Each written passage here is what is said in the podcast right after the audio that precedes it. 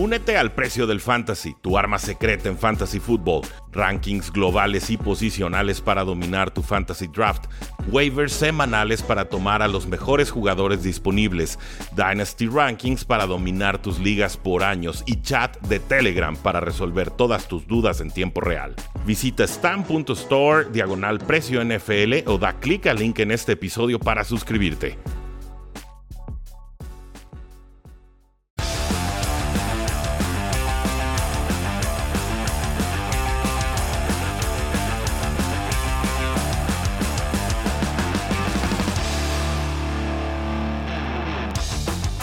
Saludos a todos y bienvenidos a un programa más de Tres y Fuera, donde la NFL no termina y nosotros tampoco. Mi nombre es Rudy Jacinto, me encuentran en Twitter como arroba NFL y el día de hoy tenemos previa del Super Bowl 55 entre los Kansas City Chiefs y los Bucaneros de Tampa Bay. El defensor de la última dinastía Tom Brady tratará de evitar los embates del nuevo aspirante a dinastía, que sería Patrick Mahomes y Andy Reid, y todo su séquito de velocistas superatletas que pretenden dobletear o conseguir un Super Bowl de forma consecutiva, cosa que no sucede desde los Patriotas del 2003 y el 2004. Para ayudarnos con este análisis, como siempre, tenemos a Oscar Huerta de 3 y fuera Cardinals. ¿Cómo estás, Oscar? Hola, un gusto estar aquí. Esta vez no me van a ver en YouTube, en video, pero aquí estoy. No, no, no crean que los dejé solos en la semana más importante de la temporada. sí, ahí te encargo, ¿eh? Casi me la aventaba en solitario y dije, no, mejor vos que, no tener a, a Oscar. Pero no te preocupes, lo importante es que vamos a poder platicar sobre todo lo que creemos va a suceder en este Super Bowl 55, no sin antes dar algunos avisos parroquiales, si quieren verlos de esta manera. Eh, terminando este programa al mediodía, vamos a compartir un enlace en todas nuestras redes sociales, en Facebook, en Twitter, en Instagram y también en los comentarios de este video. Eh, a título personal, eh, queremos apoyar a una niña que está luchando contra un cáncer muy fuerte, una niña de nombre Julia, una niña que está enfrentándose pues bueno, a un neuroblastoma etapa 4 a sus escasos 3 años, que va muy bien en su proceso de recuperación y de tratamiento, pero por supuesto es un, es un muy difícil de costear. Los seguros que tiene no, no alcanzan. Entonces vamos a compartir los enlaces. Eh, te quedan 58 días para poder donar a su causa. Es una causa que no conozco a título personal, pero sí de, segunda mano. O una amistad me compartió el enlace porque es un familiar suyo. 100% contrastado eh, y es muy raro que hagamos esta clase de menciones en, tres y fuera, pero creo que la NFL nos enseña que hay que superar toda adversidad y, el día de hoy queremos ayudar a esta niña Julia que está luchando contra un muy, muy duro cáncer. Entonces, atentos todos, acabando este programa en redes sociales, se comparte el enlace, también en el podcast donde queda alojado este episodio. Te demandamos las mejores vibras, Julia, sigue luchando cuentas con tus amigos de tres y fuera. También, Oscar, tenemos que dar una noticia eh, triste en torno al hijo de, Andy Reid, quien se vio involucrado en un accidente vehicular en una rampa de autopista en los Estados Unidos, justo un día antes de que despegaran rumbo a Tampa Bay para el Super Bowl. Y es el, precisamente el coordinador de linebackers externos, el hijo de Andy Reid, Britt Reid, quien pues parece que había un, auto que estaba estacionado, eh, llega otro auto al que le pidieron ayuda, se pone adelante, y en algún, de alguna manera subiendo la rampa o bajando la rampa, no sabemos. Britt Reed pues eh, le choca como la parte frontal del primer auto, la parte trasera del segundo y pues desgraciadamente dos niños acaban en hospital, uno de ellos eh, de, forma grave, ¿no? Luchando por su vida a sus 5 años, eh, tragedia en toda regla, no, por supuesto, no una clase de noticia que nos gusta o, que creemos vamos a dar menos minutos en realidad antes de un Super Bowl, pero bueno, lo mencionamos uno porque le deseamos la pronta recuperación a todos los involucrados y también porque no va a estar este coach eh, de linebackers externos de, los Chiefs y por supuesto pues el pesar que debe tener Andy Reid en su corazón entrando un Super Bowl sin su hijo. Sí, eh, justamente eso que dice al final, digo, obviamente eh, la tragedia y, en realidad todo el accidente y demás y la situación en la que están los niños es lo importante de esto, pero eh, viéndolo del aspecto de fútbol americano, el head coach Andy Reid entra con quien a lo mejor en, en, staff de coacheo no es su pieza más importante ni nada, pero emocionalmente y, estando allí en uno de los escenarios más importantes del mundo, eh, específicamente el más importante de este deporte, eh, definitivamente necesitas a veces el apoyo emocional más que el técnico. Y, pues sí te pone en una situación un poco difícil. Afortunadamente eh, no ha pasado a mayores, así que seguimos aquí esperando a que no pase a mayores y de verdad sí haya una buena resolución de esto. Pero sí, vaya semana ha sido, vaya temporada, eh, en general, vaya temporada. Eh, sí, sí, totalmente. O sea, insisto, no es la clase de noticia que yo esperaba dar, ¿no? Yo dije, bueno, va a salir algún caso positivo de COVID, vamos a tener que aguantarnos. Afortunadamente, el día de hoy no se reportan bajas por exposición a COVID o por tener caso de, de COVID. Eh, pero ciertamente pues una noticia triste y tenemos que compartirla porque sí va a tener un impacto eh, en el campo. Y Oscar, también tuvimos muchas noticias de corebacks. Vamos dedicando lo que nos queda de primer bloque a, que des tus opiniones sobre estos movimientos, porque yo ya los vi en el podcast de Tres y Fuera NFL. Eh, pregunta el Talash en, YouTube, acabo de llegar, ¿de qué están hablando? Estamos hablando de los mariscales de campo que pues, cambiaron o están próximos a cambiar de equipo. Y el del bloque 2, 3 y 4 ya estaremos hablando al 100% del Super Bowl 55. Oscar, Matty Stafford es nuevo mariscal de campo de Los Ángeles Rams. Llega por dos primeras rondas futuras, una tercera ronda de este año y con Jared Goff cambiando de Los Ángeles Rams a los Detroit Lions como una especie de premio de consolación. Eh, ¿Qué opinas de este trade? Eh, se me hace que pagaron, de entrada se me hace que pagaron mucho los Rams. Eh, porque Sí, exactamente. Qué raro. Qué, raro en general para la NFC West en general pagar de más. Les recuerdo a Jamal Adams cuando les dieron dos fabulosas primeras rondas a los Jets por el que, pues. Por alguien que eh, no defiende en espacios de los eh, padres. Gracias. Eh, y, ese es su trabajo, curiosamente. pero pagaron de más, obviamente pagan dos primeras rondas porque son del 2022 y 2023. Obviamente las rondas futuras no tienen el mismo valor presente que una de este año. Porque, pues, simplemente no sabes qué depara el futuro en el aspecto colegial. Creo que Trevor Lawrence es el único caso excepcional que sabemos desde hace tres años que iba a ser el primer pick, pero en realidad no sabemos todo el entorno. Justin Fields salió por ahí a, mitad de ese transcurso y, no sabemos en realidad qué significa futuro para esos picks. Entonces es mucha especulación, por eso sale caro.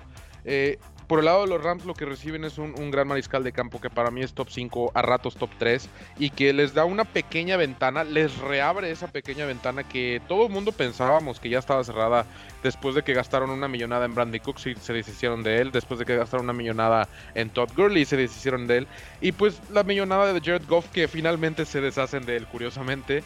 Y, y, ponen a los Rams en una situación con un coreback top 5, con una defensa top 2, me atrevo a decir, eh, durante los próximos tres años eh, y con un cuerpo técnico y, bastante y, y, talento en el resto del equipo, sí. aparte obviamente de la defensa y de Matthew Stafford, para complementar perfectamente esta ofensiva. Creo yo que el problema sí era Jared Goff.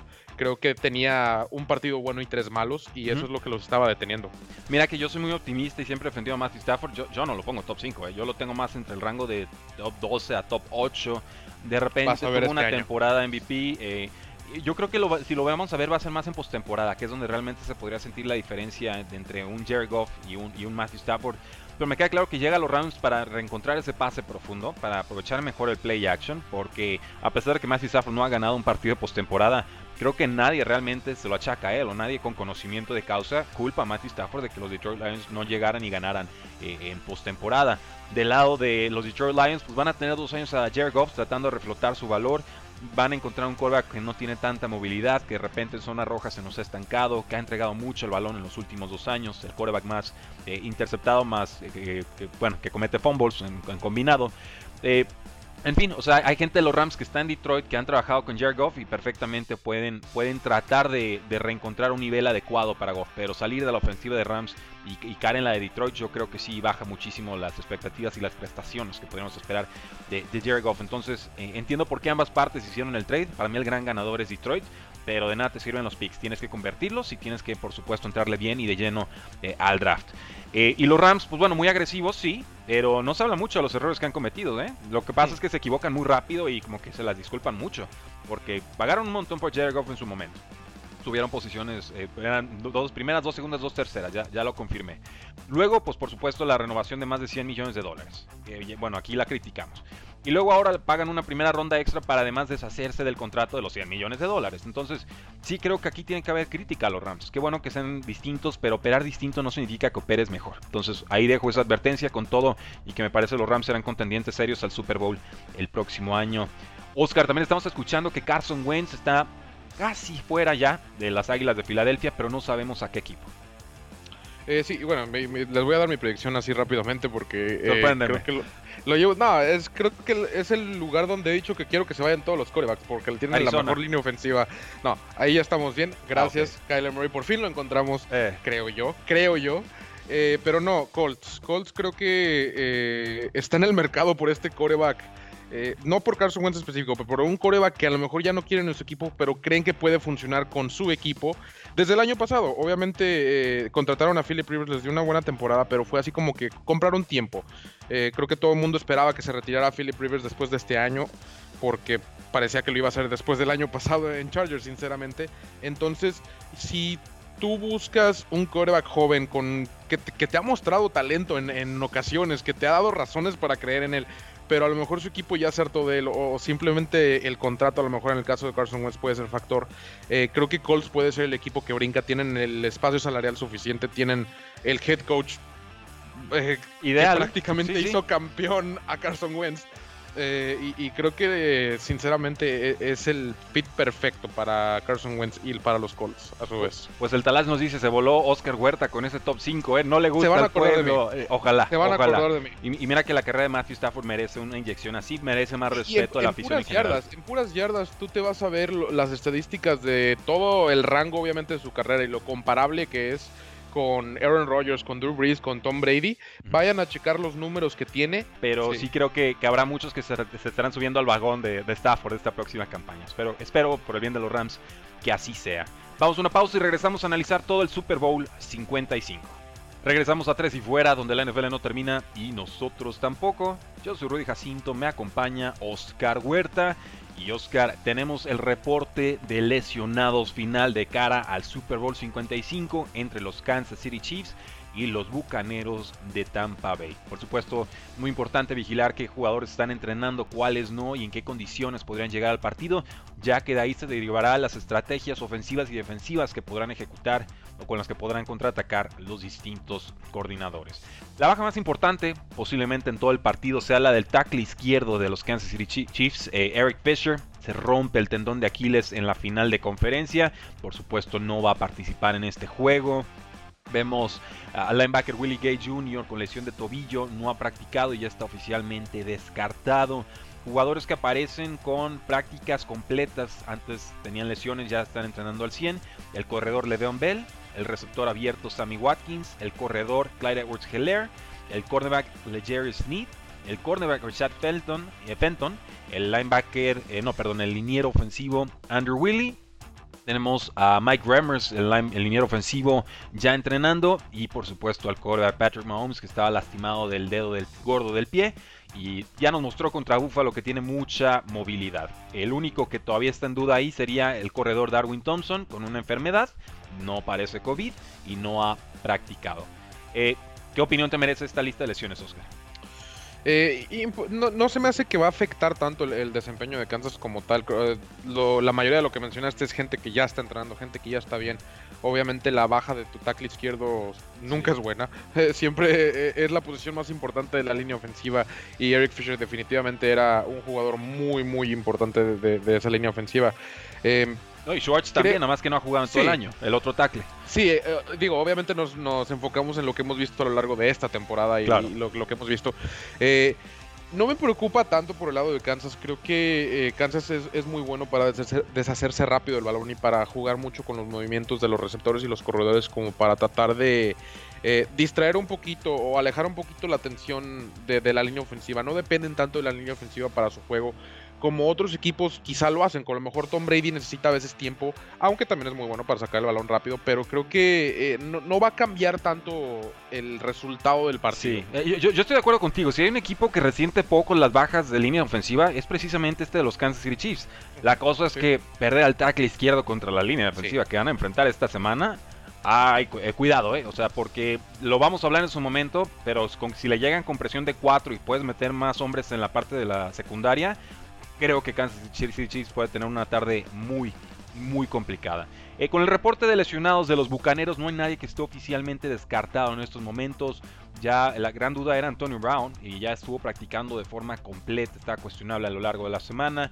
Eh, Cameron Braid también tuvo una lesión de espalda, el tight end número 2, no había podido practicar, está cuestionable para el juego, pero se espera su participación. Así que afortunadamente para los, los eh, Tampa Bay Buccaneers, el reporte de lesionados les ha sido sumamente benévolo. Oscar, ¿con qué lado de la ofensiva quieres empezar? ¿Ofensiva de Chiefs o ofensiva de los Bucaneros?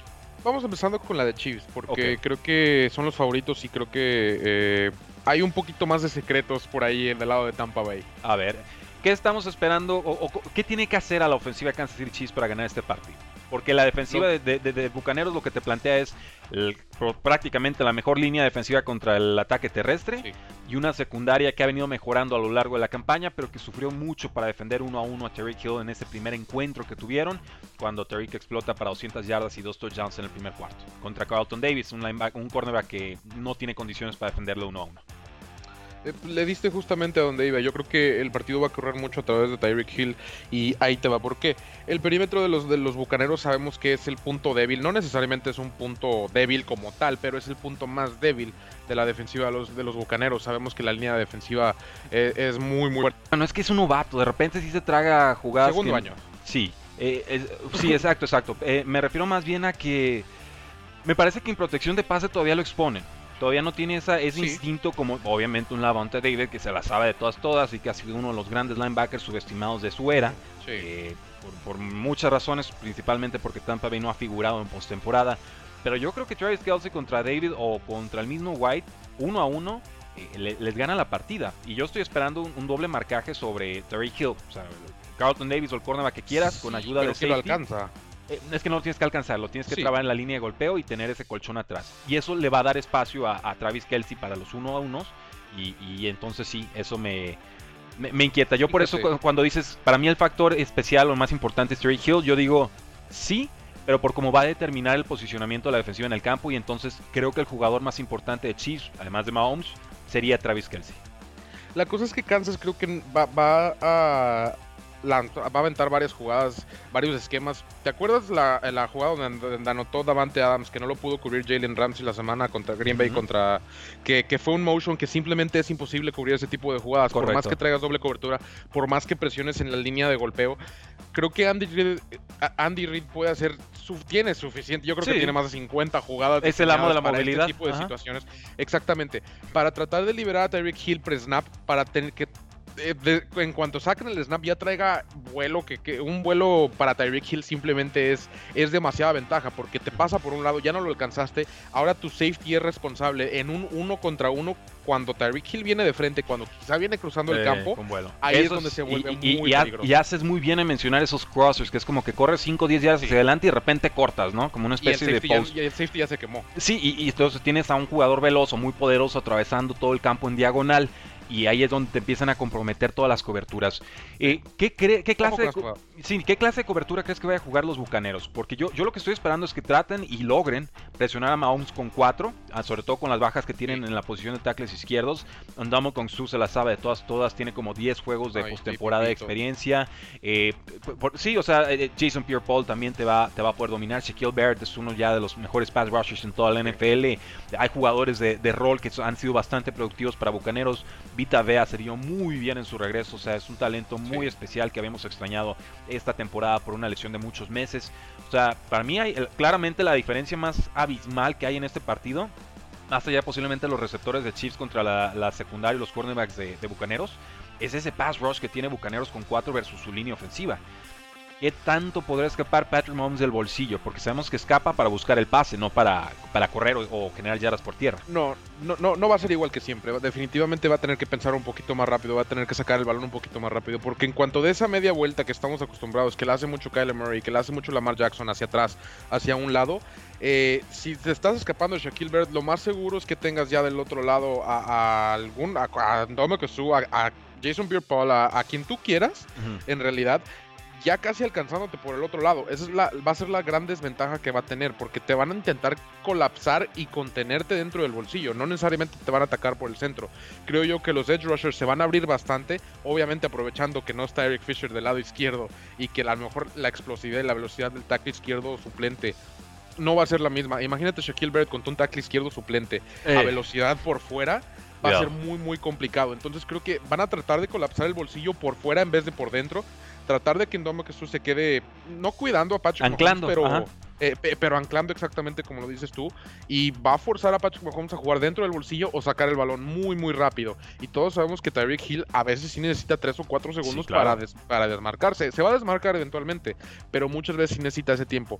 Sí, ahí el- es donde el- el- te entra sí. normalmente. de- No, no, estoy de acuerdo contigo. Solamente quería agregar un punto de, de- de- el nombre del juego para los bucaneros no se trata de borrar a Mahomes, se trata de contenerlo. Exacto, O sea, no exacto. necesitas ganarle todas las series ofensivas, necesitas ganarle dos o tres. Porque sabes que esa ofensiva te va a producir patadas o, o de campo o, touchdowns casi en todas las series ofensivas. Sobre todo en postemporada se han visto muy fuertes. Eh, Bucaneros, y lo comentamos más adelante, tiene el arsenal para aguantarle un tiroteo a los Chiefs. Pero yo veo más probable que Chiefs le remonte a Bucaneros si llegan a estar en desventaja en el marcador que al inverso y entonces que los Chiefs puedan estar ahí a, a la expectativa de generar una entrega de balón. Sí, e- es más, yo te daría la, la apuesta perfecta sería under en primera mitad y over en segunda mitad, porque creo que va a ser algo, un partido de ese estilo, donde a lo mejor va a empezar muy, muy fuerte la defensiva de Tampa Bay, a lo mejor no permitiendo, y Andy Reid va a ser forzado a, a ajustar, y es ahí donde es la genialidad de Andy Reid y, y logra encontrar espacios donde normalmente no, no hay. Aquí la cosa es quién va a ser ese factor que después de que Tyreek Hill por fin le encuentren cómo cubrirlo, por fin de que encuentren cómo cubrir a Travis Kelsey, quién va a ser ese, ter- ese esa tercera arma que, como dijiste tú, puede ser Sammy Watkins. Eh, yo estoy pensando en Michael Hartman. Que, representa un factor velocidad similar al Tyreek Hill, no, no igual, pero similar, que podría ser donde exploten, donde haya demasiada velocidad en todo el campo, que el, el perímetro de Bucaneros no sepa ni para dónde irse. Creo yo que los dos linebackers van a estar ocupados completamente con Travis Kelsey, que, que podría ser un factor ahí, que, que- que generalmente cuando traban a Tyreek Hill es, es Travis Kelsey la solución. Eh, pero creo yo que esta vez no va a ser así. Creo yo que va a ser un tercer receptor eh, por Sammy Watkins o Un por factor Michael X. Ok, sí, Sammy Watkins también apareció muy bien en postemporada Sí. contra San Francisco el año pasado y parece que va a estar y los Chiefs lo tienen en buena estima. Entonces, eh, seguía como podía ser agente libre y nada más le reestructuraron el contrato. Hay que, hay que valorar ese respeto financiero que hicieron votando por él nuevamente. Eh, la formación favorita de los Kansas City Chiefs son tres de un lado y, y una a la cerrada del otro, ¿no? O sea, Sí. trips de un lado, a la cerrada del otro, con Terry Hill escondiéndose entre sus receptores y entonces buscando en esa trayectoria de, de- de corte. Eh, si vas a dedicarle una doble cobertura a, a Tyreek Hill, yo creo que de todas formas tienes que tener a dos gentes sobre Travis Kelsey y dices, bueno, a ver, no me alcanzan las cuentas. ¿no? Ah, No- no, hay exactamente, eso es lo que suficientes. voy. Sí, te compromete mucho la ofensiva de Chiefs, pero me refiero a que por lo menos, obviamente, Travis Kelsey tenga un uno a uno. Pero que un compañero llegue, le estorbe a Travis Kelsey, que le haga el choque como para sacarlo del timing de su ruta. Sí, con tráfico. Para generarle un medio segundo de espera más a, a Patrick Mahomes y que ese mismo casi como el, como el chipping se vaya eh, directo en presión o a la cobertura que tenga que hacer en zona, ¿no? O sea, no necesariamente o estrictamente una doble cobertura todo el partido, pero sí y, eh, asegurarte de que estás interfiriendo en el timing de las rutas de Travis Kelsey, porque él es la válvula de escape, él es esa tercera oportunidad, él es esa cuarta oportunidad, él es esa primera opción en zona roja. Está tratando de contener a Terry Hill y creo que, que Bucaneros lo puede hacer, sobre todo porque se enfrentaron eh, en temporada regular y no van a cometer el mismo error de poner un 1 a 1 contra Terry Hill. Entonces, esa es más o menos la forma en la que yo podría ver que, que contienen a, a Travis Kelsey. Y entonces vamos viendo qué factor X de los Chiefs puede empezar a producir. Vamos a una pausa y seguimos hablando de la ofensiva de Chiefs contra la defensa de los Bucaneros. Regresamos atrás y fuera, donde la NFL no termina y nosotros tampoco. Yo soy Rudy Jacinta. Jacinto, nos acompaña Oscar Huerta, ya está el apellido, estoy olvidando con la emoción del Super Bowl. Eh, algo que comentar adicionalmente de la ofensiva de los Kansas City Chiefs, Oscar. Yo solamente destacaría que si hablamos del juego terrestre, que creo sería la faceta más débil del, Sí. del partido, Sí. o, o eso creo, Chiefs estuvo trabajando mucho ese, ese juego terrestre a lo largo de la campaña. Pues serían escapadas por velocidad a las esquinas. No creo que vayan a tener casi nada de éxito corriendo entre los tackles. Precisamente con Vita Vea y Su ahí cerrando cuerpos. Ellos solos pueden bloquear a, a dos linieros ofensivos. Sí, eh, eh, justamente eso que mencionas. Creo que lo, lo más importante va a ser esta línea defensiva que ha sido monstruosa y ahora con el regreso de lesiones que uno pensaría que pesarían mucho, pero no pesó tanto la lesión de... Ay, se me fue el nombre. De Vita. Vea. De perdón. Bueno, es que Eh, lo es resolvieron muy bien, pero, pero tú lo viste el impacto que tuvo en la, en la Sí. final de conferencia. Sí, exactamente. Entonces creo que llegan con ya con prácticamente defensa completa. El perímetro ya es el que me causa un poquito de duda. Pero no es tanto que se me haga malo, simplemente creo que es inferior al resto de la defensa. Ok, es, es muy válido, es muy válido. Entonces, bueno, si hay alguna reflexión adicional de la ofensiva contra la defensiva de Bucaneros, eh, lo decimos un poco más adelante, porque ahora toca analizar lo que puede hacer Tom Brady y compañía contra esta defensa subestimada de los Kansas City Chiefs. Oscar, esta defensa de Steve Españolo ya le ha ganado Super Bowls a Tom Brady con los gigantes de Nueva York, Hmm. con presión de 4, con eh, blitzes exóticos.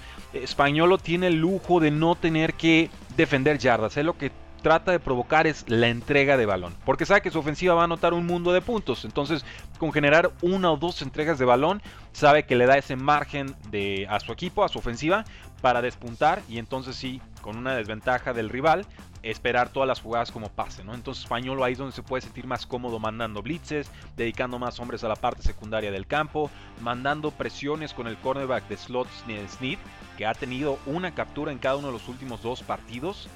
Y en líneas generales va a tener que tener mucho cuidado Tom Brady. O sea, lo, lo que diagnostique antes del snap va a ser muy distinto a lo que va a estar en el campo después del snap, ¿no? Creo que eso es lo que va a estar trabajando eh, pues, Español o el coordinador defensivo de, de los Chiefs. Sí, me quitaste el pensamiento en realidad. Creo que. ¿Cuál? ¿Cuál- cuál de todos? Le, pegaste justo cuando no se tiene que preocupar por proteger el marcador tanto. Obviamente es un Super Bowl y, y de cierta manera tienes que proteger el marcador. Pero le permite jugar de una manera muchísimo más agresiva que. Muy cómoda. que mu- es muy cómoda, exactamente. Tienes la capacidad, tienes la posibilidad más bien de, de mandar blitzes, de, de tener coberturas exóticas, de, de hacer prácticamente lo que quieras, porque sabes que Patrick Mahomes lo más probable es que por lo menos meta tres el próximo drive que tenga el balón, que te va a proteger cualquier cosita que a lo mejor no te haya funcionado y que te va a permitir ajustar en tiempo real.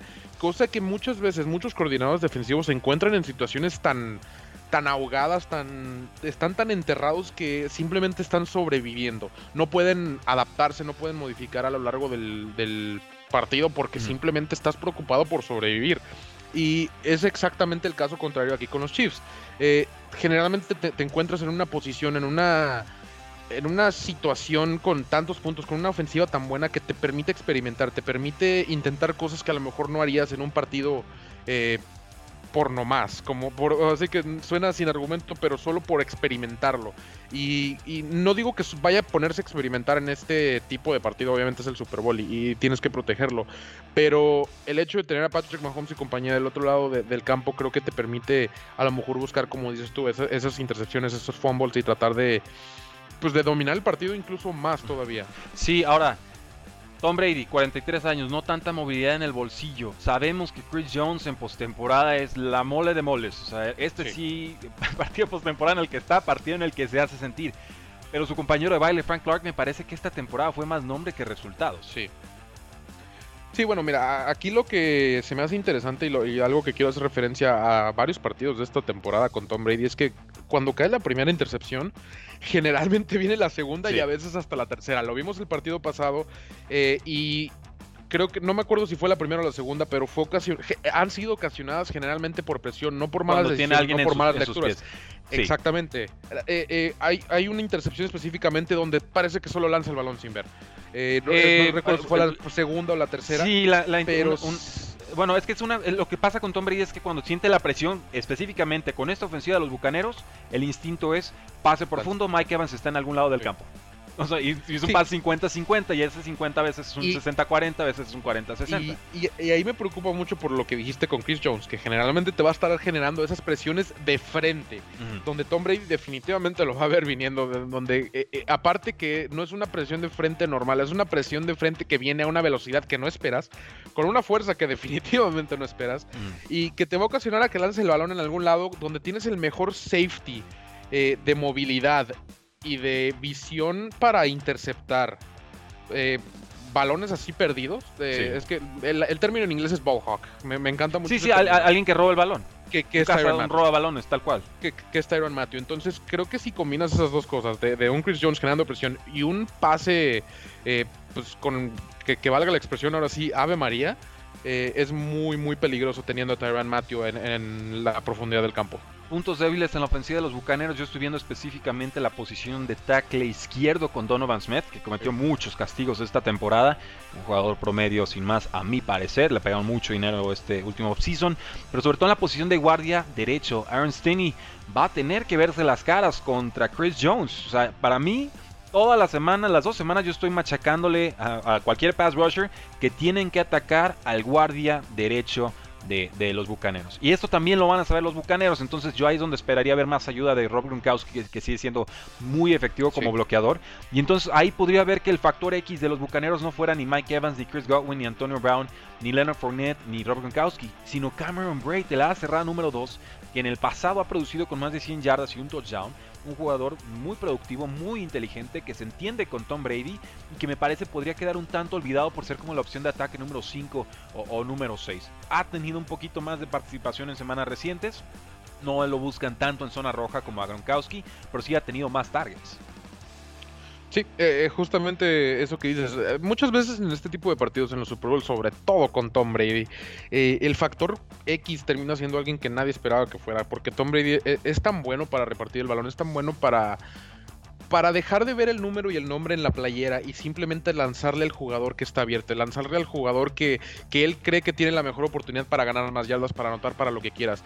Y, y, es algo que yo siempre he admirado muchísimo de Tom Brady, que sin importar quién tenga, si tiene el roster de su vida como lo tiene ahorita en Tampa Bay, o si tiene solo Julian Edelman como lo tuvo con, Nueva Inglaterra en muchas ocasiones, eh, él encuentra cómo encontrar gente disponible, gente que está abierta. Eleva el nivel de sus compañeros. Eh, eh, exactamente, entonces no me sorprendería ni tantito si se cumple lo que estás diciendo, pero creo que sí va a ser un partido donde va a haber muchísima repartición de balón. Yo creo que no va a haber un, un MVP claro en base a las armas que tiene Tom Brady, como a lo mejor lo ha habido en otras ocasiones, creo que va a ser un partido muy, muy repartido, incluso en el juego terrestre entre tanto los, entre todos los corredores. Oscar, ¿es factor el clima en este partido? ¿Se espera una ligera lluvia por ahí? No.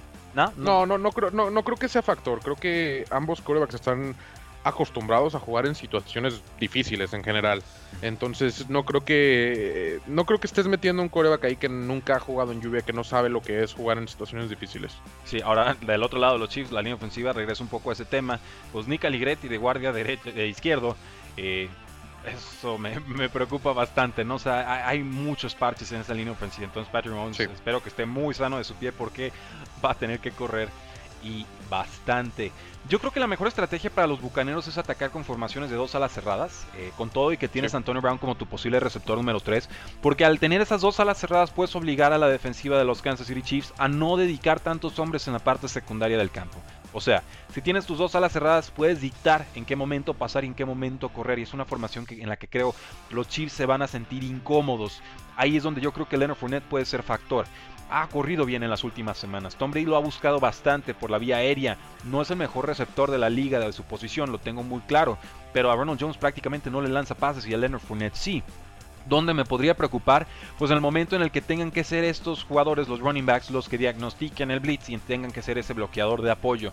Creo que ahí sería como la desventaja que yo trataría de explotar si fuera la defensiva de Stick español, ¿no? ¿Cómo puedo mandar un pass rusher muy veloz, posiblemente a un Tyrann Matthew, a un Sneed en la posición de cornerback, para que mande el blitz sorpresa y le trate de ganar por agilidad o velocidad a, cualquiera de estos dos corredores?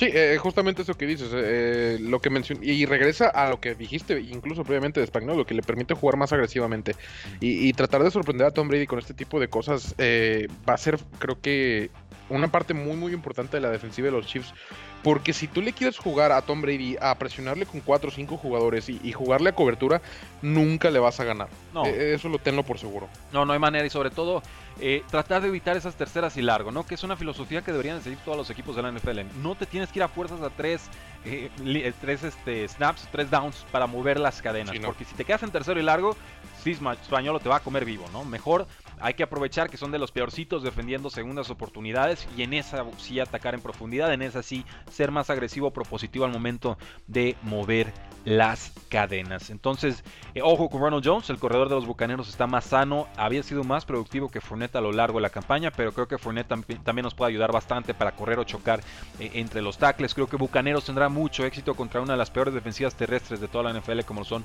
los Kansas City Chiefs, pero también entiendo que no le alcanza a Bucaneros para ganar este partido jugando a controlar la pelota, a mover las cadenas con, con pasividad, con tranquilidad y, a verlas venir o, tratar de controlar el, el tempo del, del, partido, ¿no? Eh, Oscar, tú más o menos cuántos puntos estás vislumbrando en este encuentro? Eh, mira, yo, yo, creo que entre 50 y 60 y sé que eso no les dice mucho porque el over está en 56. Mm. Eh, yo, yo por la segura. Sí, exactamente, pero ahí les va. Yo, yo siendo totalmente sincero y, teniendo que tomar uno, yo me voy por el over porque creo que sí va a ser una segunda mitad muy, muy cargada donde van a querer donde a lo mejor de estratégicamente jugando se van a pasar a, bueno, vamos a ver quién anota más puntos y se va a convertir en un tiroteo. y creo ahí es donde se puede poner peligroso. Ok, sí, bueno, eh, puede ser, puede ser, digo, tienen suficiente pólvora y ofensiva ambos equipos para, para tener un escenario así. Eh, y, sobre todo va a ser un juego de ajedrez, ¿no? Porque los jugadores número 3, 4, 5, 6 de las ofensivas son jugadores bastante capaces y fueron factor clave para que tanto Bucaneros con el pase profundo a Scotty Miller contra Packers, ese touchdown antes del medio tiempo, como los Chiefs pudieran avanzar hasta estas eh, instancias. En estos momentos los Kansas City Chiefs son favoritos por 3 puntos y la línea combinada está en 56. Vamos a una pausa y terminamos de analizar el Super Bowl 55. Regresamos a Tres y Fuera, donde la NFL no termina y nosotros tampoco. Yo soy Rudy Jacinto, me acompaña Oscar Huerta. Último bloque de la temporada NFL 2020. Oscar, aquí es donde damos nuestras predicciones, pero antes voy a leer algunos datos generales. Eh, por supuesto, datos para la historia, métricas del partido, cosas por el estilo. Las leo de una en una y tú me dices qué impacto tienen en tu análisis del juego o si quedan como mera, mera especulación. Eh, el camino más difícil que ha recorrido Tom Brady para ganar un Super Bowl, a mi parecer, es en 2004, cuando tuvieron que vencer a los Colts de Peyton Manning, a los Steelers de Ben Roethlisberger y luego tuvieron que ganarle a las Águilas de Filadelfia de Donovan McNabb y de Andy Reid. ¿Superarían esa racha tan difícil? ¿Sería más difícil el camino que recorrieron en este año de ganarle a los Kansas City Chiefs, Oscar? Eh, sí, eh, cuando se termine todo. A, lo mejor ahorita no. ¿A qué me refiero con esto? Eh, le ganaste a un First Ballot Hall of Famer que tiene el récord de más yardas en la historia de la NFL. Le ganaste al que muchos argumentan que es el mejor coreback de la historia en Aaron Rodgers. Le vas a ganar, le ganarías pues si ganas el Super Bowl, al mejor coreback de la historia según muchos ya. Y, apenas lleva dos años. Entonces, estamos hablando de que, obviamente tendremos que revisitar este tema 15 años después, a lo mejor para ver cómo estuvo la carrera de Patrick Mahomes y en realidad a lo mejor comparar a los equipos a los que le ganaste. Pero sí, este definitivamente es uno de los caminos más difíciles que, que ha tomado Tom Brady y sobre todo que tiene 43 años. Y sobre todo que es la primera vez que llega al Super Bowl desde Comodines, ¿no? Ronda de Comodines en su primer año en la NFC. Y con equipo nuevo y todo lo que quieras. Todo a domicilio. Eh, los Bucaneros, bueno, más bien la línea ofensiva de los Kansas City Chiefs, lo hemos dicho mucho, tiene muchos problemas. Los tackles eh, ofensivos titulares, Mitchell Schwartz y Eric Fisher, están fuera. También está fuera su guardia izquierdo titular, bueno, por lo menos en la semana 1, Kelechi Osemele, que firmó tarde en este offseason. Movieron al guardia titular derecho a la posición de tackle derecho, Andrew Willie. Y el único que tienen de titular en estos momentos que realmente está en su posición sería el centro Austin Raider, que él estuvo ahí desde la semana 1.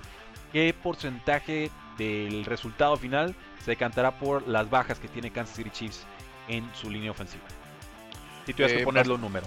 Eh, bastante, o sea, ¿cuánto de diferencia en puntos? Del 1 al 100%, ¿cuál tanto factor es la línea ofensiva y las bajas que tiene? Ah, ok. Eh, yo sí me voy hasta un 50%. Creo lo creas. Creo que sí es bastante y creo que Patrick Mahomes va a tener que ahí hacer mucho al respecto, sobre todo con sacar el balón rápido y su movilidad. Okay. Los Bucaneros de Tampa Bay son la unidad número 25 defendiendo a alas cerradas según la métrica de DDOA. Es una métrica muy respetada, muy conocida, que evalúa básicamente las circunstancias de un partido y les, da un contexto a los, a los números, ¿no? Pero en contraste son una defensiva top, eh, top 6 contra receptores número 1 y contra corredores, tanto por tierra como por aire. ¿Podrá Travis Kelsey romper esta, esta tendencia? ¿Es por eso Travis Kelsey el factor X de los Kansas City Chiefs?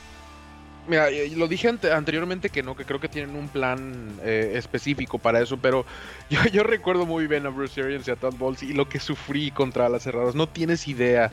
Eh, parece que la posición de ala cerrada simplemente no existe para ellos, ni ofensivamente ni defensivamente. No, no, tengo idea por qué, pero simplemente nunca los han cubierto de manera aceptable. Creo yo de todos modos que tienen eso en mente y que Todd Bowles es suficientemente capaz como para diseñarle algo a Travis Kelsey específicamente. Si no fuera Travis Kelsey, si, si fuera cualquier otro ala cerrada, no, no digo de relleno, pero una ala cerrada complementario a la ofensiva, no que fuera el, punto de enfoque, creo que no se preocuparían tanto. Pero el hecho de que es Travis Kelsey, creo que sí se sentaron por lo menos unas 5 horas a decir qué vamos a hacer con Travis Kelsey porque no sabemos cubrir las cerradas. Es correcto, o sea, tuvieron que replantear todo lo que, lo que hacen ahí. Y, haces bien en mencionarlos, ¿eh? los coordinadores ofensivos en este, en este juego, aguas, o sea, son, son de respeto. Muchos ya han sido, ya han sido coaches. Ajá. Sí, Byron, Byron, Leftwich obviamente tuvo ahí eh, un pequeño... ofensivo de Bucaneros. Y, y, exactamente, y fue coordinador ofensivo de Arizona en las épocas de Steve Wilkes, que obviamente nada, nada ahí salió bien y terminó eh, saliendo, que obviamente lo agarra otra vez este Bruce Arians. Todd Bowles ya fue eh, entrenador de los Jets, que creo que fue error de los Jets y no de, Todd Bowles todo lo que pasó. Creo que le, sacó muchísimo más jugo de lo que debería haber sacado. pero simplemente nada funcionaba en Jets. Entonces, Todd Bowles yo creo que va a tener un, va a tener otra oportunidad de head coach muy, muy pronto. Eh, una de las prioridades de Bucaneros será establecer el juego terrestre, ya que eh, la defensiva de los Kansas City Chiefs es la número 31 en defensa del ataque terrestre, según la métrica de DVOA, mejorando la producción de sus rivales versus el promedio de la liga en un 4%. ¿Qué tanto convierte esto a Leonard Fournette y Ronald Jones, los corredores de Bucaneros, en factores claves del encuentro? ¿Lo son? ¿O más bien eh, Bucaneros tiene que pensar más en mantener el ritmo pasador? Creo que va a tener que pensar en mantener más el ritmo. Creo que contra Kansas no te puedes encerrar a correr el balón porque una Leonard Fournette no es así como que tú digas el, corredor súper explosivo que, todos queremos para... Ajá, exactamente. Necesita huecos, a lo mejor te puede conseguir una tercera y una relativamente fácil, pero eso no te va a mantener al ritmo con los Kansas City Chiefs. Creo yo que va a ser una herramienta para ciertas situaciones el juego terrestre. Ok. Eh, Hill explotó para 269 yardas y 3 touchdowns contra los Bucaneros en la semana 12 en defensa 1 a 1 contra Carlton Davis. No van a cometer ese error, pero mi pregunta sería, Oscar, ¿le pones nuevamente a Carlton Davis con apoyo extra o mandas a otro cornerback y entonces mandas quizás a Carlton Davis a defender a Travis Kelsey y por ahí tratas de sorprender a los, a los rivales. No, yo creo que le tienes que poner a tu cornerback más rápido a Tyreek Hill sin importar qué, haya pasado en el partido pasado o, cómo esté jugando. ¿Y es más, eh, rápido Carlton Davis? Sí. Yo creo que no. Eh, eh, se me hace muy largo y muy, no tiene el cambio de dirección para, para resistir e, esa es la cosa, El, cambio de dirección ahí es donde más me preocuparía que ahí es donde entra el safety. A lo mejor donde si cruza hacia el centro lo agarra el safety. El problema es que ya te conviertes en, un 1-1 o sea, pasas de un 1 a 1 a otro 1 a 1 en cuanto a cobertura. Eh, porque no, no necesariamente trae a los dos encima siempre, no sé si me entiendas. Sí. Yo trataría un rato con Sean Murphy Bunting. Es, lo que puedo decir al, respecto. Me ha, jugado, bien. De repente, si se me está complicando el partido, quizás le mandaría a él uno a uno a chocar y entonces le doy el apoyo y, veo dónde destino a, Carlton Davis, quizás defendiendo un Sammy Watkins o, alguien más, eh, uno a uno también. Eh, está lastimado el safety Antoine Winfield, pero dice que va a jugar. ¿Qué tanto factor será esto? E, es un muy buen jugador. Yo creo que sí, si juega así, definitivamente eh, representa pues, la, cobertura y el centro del campo en la caja a veces este, es muy muy importante. Sobre todo creo que esto ya nos lleva más hacia el factor de Travis Kelsey más que de Tyreek Hill. Ok. Eh, Mahomes produce mejor como visitante que como local en puntos fantasy, produce 2.4 eh. puntos más a domicilio que en casa desde 2017. Esto por supuesto porque el Super Bowl se juega en la casa de los Bucaneros, aunque no les van a permitir, permitir tronar los, los eh, cañones cuando anoten. Los Chiefs eh, pues son uno de los equipos más exitosos generando entregas de balón y con Tom Brady 12 de sus 15 intercepciones esta temporada, incluyendo la postemporada, fueron contra equipos de media tabla para arriba en los rankings de DVOA. Llámense Santos, Empacadores, Chiefs y Rams. ¿Qué posibilidades hay de que Tom Brady tenga dos entregas de balón en este partido? Mira, yo lo que creo es que si cae la primera, cae la segunda. Va, a ser más bien la pregunta que me haría a mí es crees que le intercepten aunque sea una vez. Eh, no, yo creo que no lo interceptan. Es un Super Bowl y Tom Brady sabe lo que es jugar en el Super Bowl. Y algo ah, Pero sí la han interceptado muchas veces en Super Bowls, ¿eh? Sí, no, Ahí claro, te encargo el pick six no, contra estoy- los estoy Atlanta Falcons. De acuerdo, pe- pero yo históricamente quiero creer que no, quiero creer que Tom Brady es el que menos errores va a cometer, sobre todo a sus 43 años y en su décimo Super Bowl. Eh, creo que es el, la persona que menos esperaría yo que cometiera errores. Pero, mencion- regresando a lo que dije antes, si cae una, es muy probable que caiga la segunda y hasta la tercera. Ok. Oscar, ¿quién gana el Super Bowl y por qué marcador? Está La difícil, última ¿eh? la Está difícil, sí, Del claro. millón. Eh, pues mira, yo lo he dicho a lo largo de, de- de toda la temporada, de todo el año, quién creo que va a ganar el Super Bowl y, es Kansas. Yo creo que Kansas gana el Super Bowl. Simplemente lo que vi la semana pasada es que es demasiado equipo para cualquiera. Que por más que te le pongas al tiro, por más que seas Josh Allen y jugando el mejor fútbol americano de tu vida y todo lo que quieras, no te acercaste. No, no, Tienen no las estuvo- en, respuestas. en- en realidad no, no, no hubo mucha batalla que, que digamos y muchos esperaban que sí hubiera muchos incluyeron, muchos in- este, pensaban incluso en la sorpresa, que, que la verdad no, ni, ni cerca, a lo mejor al principio por ahí hubo poquita esperanza, pero no. Yo quiero que gane Tampa Bay, aunque no lo creas, porque Mm. quiero que Tom Brady gane su séptimo Super Bowl, para que ya todo el mundo, el que todavía cree que no es el mejor de la historia, ya, o sea, ya, por favor, de- definitivamente es el mejor de la historia. Y, Pase lo que pase, para mí ya lo es. Y lo, lo y- era como y es sí, no, para, para mí también, pero todavía queda un, un pequeño porcentaje de gente que, que lo duda todavía. No, pues que Eh, aprendan a y fútbol obviamente, americano. y obviamente Sorry. pues, por, por Bruce Arians y por Todd Bowles, creo yo. Claro. Que, que- que quiero yo que lo ganen. Yo, yo creo que gana Chiefs, creo que ganan 30-27, creo que, como decías, más lento el arranque, segunda mitad muy agresiva, también le voy a estar echando porras a Bucaneros, pero sinceramente si tenemos una nueva dinastía, si los Kansas City Chiefs logran repetir el dobleteo y si lo logran sobre todo contra un Tom Brady que a pesar de tener 43 años está jugando una de las mejores temporadas de su vida, la verdad será de respeto y creo que todo aficionado a la NFL tendría que respetarlo. Por contra, si es Tom Brady quien defiende su legado, si le gana la partida a Patrick Mahomes y engrandece su ya casi inalcanzable leyenda, pues también me dará mucho gusto porque entonces se estarán Sí. reescribiendo los libros de la National Football League. Damas y caballeros, muchas gracias por habernos acompañado a lo largo de esta temporada NFL 2020 con Tres y Fuera y toda su cobertura en redes sociales, en podcast y por supuesto en tresyfuera.com. Porque la NFL no termina y nosotros tampoco. Tres y Fuera. Hola, soy Rudy Jacinto, creador de Tres y Fuera. Si te gustó el programa de hoy, suscríbete a este y otros podcasts de la familia Tres y Fuera. Tres y Fuera NFL, Tres y Fuera Fútbol, Tres y Fuera de tu equipo favorito y claro, el canal de Tres y Fuera YouTube con videos todos los días. Porque si tu equipo existe, Tres y Fuera lo cubre.